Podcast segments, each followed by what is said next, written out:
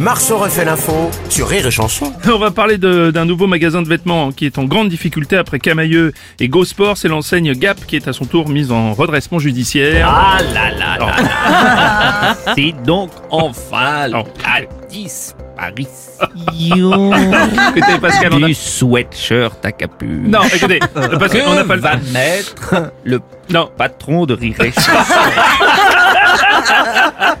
Le général de Gaulle avait-il un sweatshirt à capuche zippé non, sur écoutez, le Pascal, devant on n'a pas le temps. Franchement, merci beaucoup. Pose Merci la bien. question. Oui, bien sûr, je comprends. Laissez...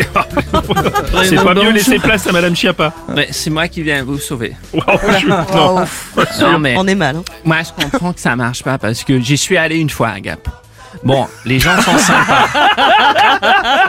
Mais à part les stations de ski pas trop loin, ben, y a rien à y faire.